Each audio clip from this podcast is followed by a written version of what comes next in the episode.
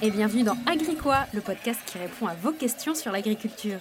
Tu te poses des questions sur l'alimentation et l'agriculture Eh ben moi aussi, je n'y connaissais rien il y a encore quelques années, et même si je suis citadine, je travaille depuis plusieurs années auprès des agriculteurs, et j'ai décidé de vous faire part de mes découvertes.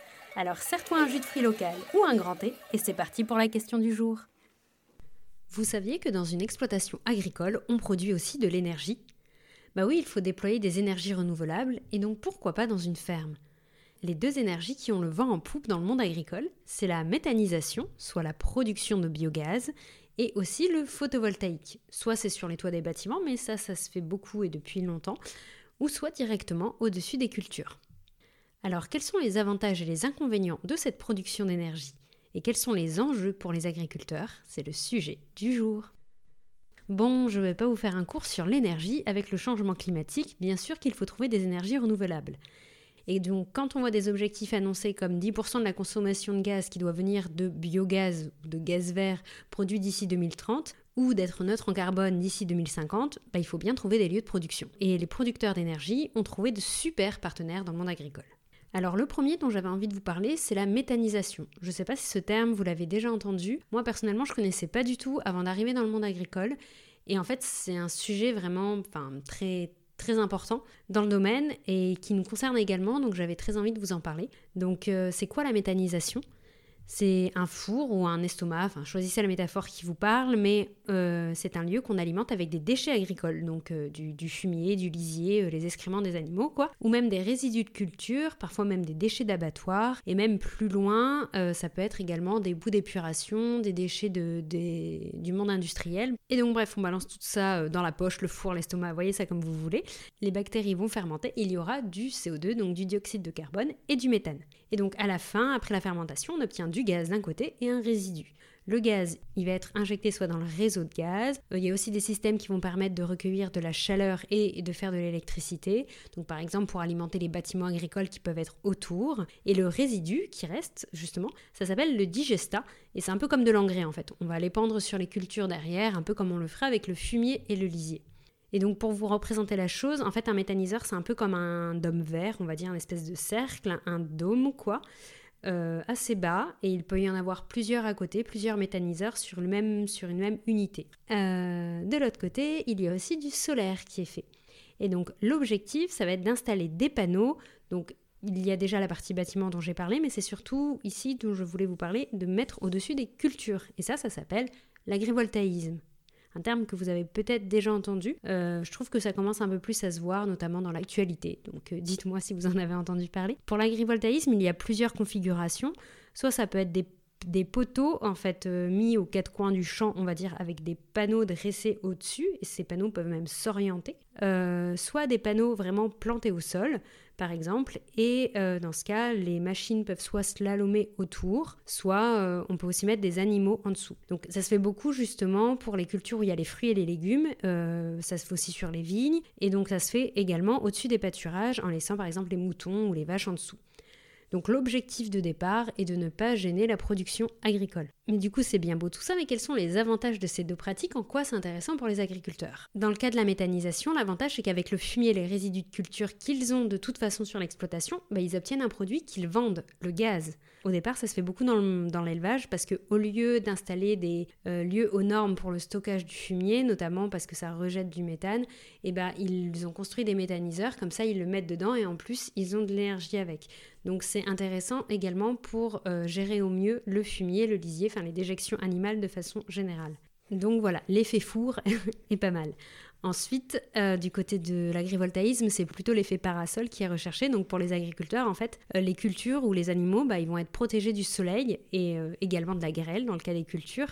Et, donc c'est pour ça que ça se fait beaucoup au-dessus des, des, légumes et des vignes qui sont fragiles et également pour les animaux pour les protéger du soleil l'été par exemple. Donc c'est un effet également euh, intéressant pour eux. Et le deuxième avantage, ça va être les contrats. Parce que oui, euh, les agriculteurs vont signer des contrats avec les fournisseurs d'énergie. Donc dans le cas de l'agrivoltaïsme, ce sera souvent un loyer versé pour l'utilisation du terrain. Et dans le cas du méthaniseur, c'est un prix de vente du gaz qui est fixé Et en fait, le gros avantage, c'est que ces contrats, ils sont valables pour plusieurs années, parfois 15-20 ans. Et je ne sais pas si vous vous rendez compte, mais les prix de l'alimentation font vraiment du hula hoop, euh, vraiment tout au long de l'année. Les agriculteurs ne savent pas toujours à quel prix ils vont vendre euh, leurs produits. Donc en fait, c'est hyper intéressant pour eux, c'est hyper attrayant de se lancer dans ces projets énergétiques. C'est un peu comme si euh, tu avais le choix entre être freelance ou un CDI. Bah, tu réfléchis, quoi. Tu pèses le pour et le contre pour essayer de trouver un équilibre financier. Et bah, c'est exactement ce que fait l'agriculteur. Mais du coup, comme toute chose, il y a forcément des avantages et des inconvénients. Alors je vous cite les deux principaux. La première, c'est la concurrence. Et bien, bah, vu que c'est intéressant euh, de développer ces installations, il faut faire attention à ce que ça n'entre pas en concurrence avec la partie agricole. Je m'explique. Par exemple, pour la partie photovoltaïque, il y a des études qui montrent qu'il peut y avoir une perte de rendement avec la culture qu'il y a en dessous, soit par l'impact au sol des panneaux photovoltaïques, soit euh, par l'ombre qu'ils font sur la culture. Donc il y en a certaines qui sont protégées, justement ce qui est le gros avantage, mais il peut y avoir également euh, bah, une privation de soleil et il y a certaines céréales par exemple qui vont perdre pas mal de rendement, on parle parfois de l'ordre de 20 à 30% par rapport au fait de ne pas avoir de, panneaux photovoltaïques. Donc c'est vraiment un point qui, se réfléchit. du coup, il y a vraiment euh, une question d'ordre agricole qui se pose. Et d'ailleurs, justement, il y a une loi euh, récente qui est passée pour essayer de délimiter un peu plus tout ça, pour éviter qu'il y ait une concurrence entre euh, solaire et agriculture. Mais ça m'a l'air de rester quand même assez souple, donc à voir ce que ça donne par la suite si ça permet de limiter ces dérives. Il y a exactement le même problème pour la méthanisation. En fait, vu qu'un méthaniseur, c'est en gros un four que tu dois alimenter en continu, et eh bah, il faut toujours mettre des déchets dedans et il faut toujours l'alimenter. Donc du coup, euh, ça ne sert pas vraiment déjà à les limiter, bien sûr, ça vous vous en doutez, euh, on va plutôt le maximiser. Et euh, aujourd'hui, il y a une loi qui dit que dans les méthaniseurs, on ne peut mettre que 15% de culture principale, donc de culture destinée à l'alimentation humaine ou animale dedans.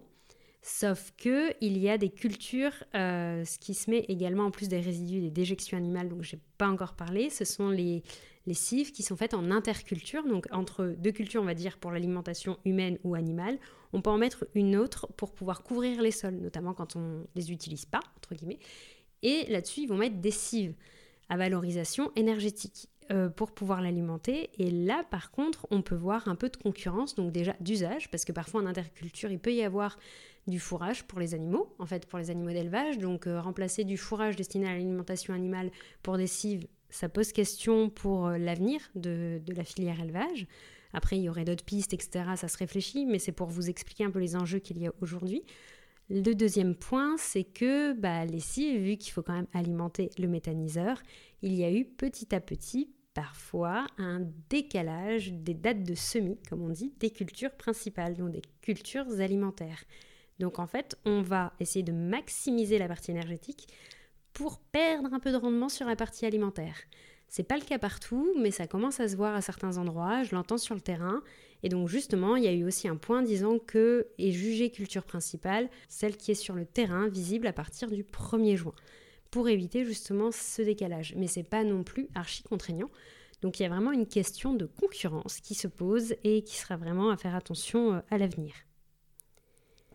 Et le deuxième inconvénient, à part cette concurrence, pour moi, c'est la taille.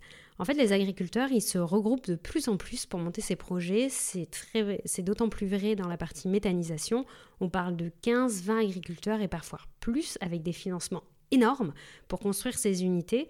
C'est financé par l'État et également aidé par les fournisseurs d'énergie. On arrive parfois sur, euh, des projets voilà, énormes où on tient plus, on va dire, du méthaniseur industriel, entre guillemets, que du méthaniseur, que du petit méthaniseur sur une ferme, si vous voulez. Donc ça peut avoir des avantages et des inconvénients quand on doit produire de l'énergie, mais il ne faut pas non plus qu'on passe sur euh, des projets complètement déconnectés de la réalité agricole.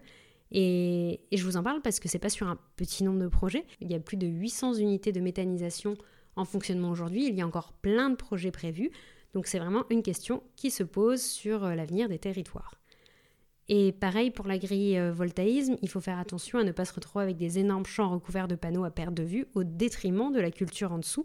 Donc attention à la taille et à la pas du gain, que ce soit pour les agriculteurs que pour les fournisseurs d'énergie. Hein. qu'on s'entende bien.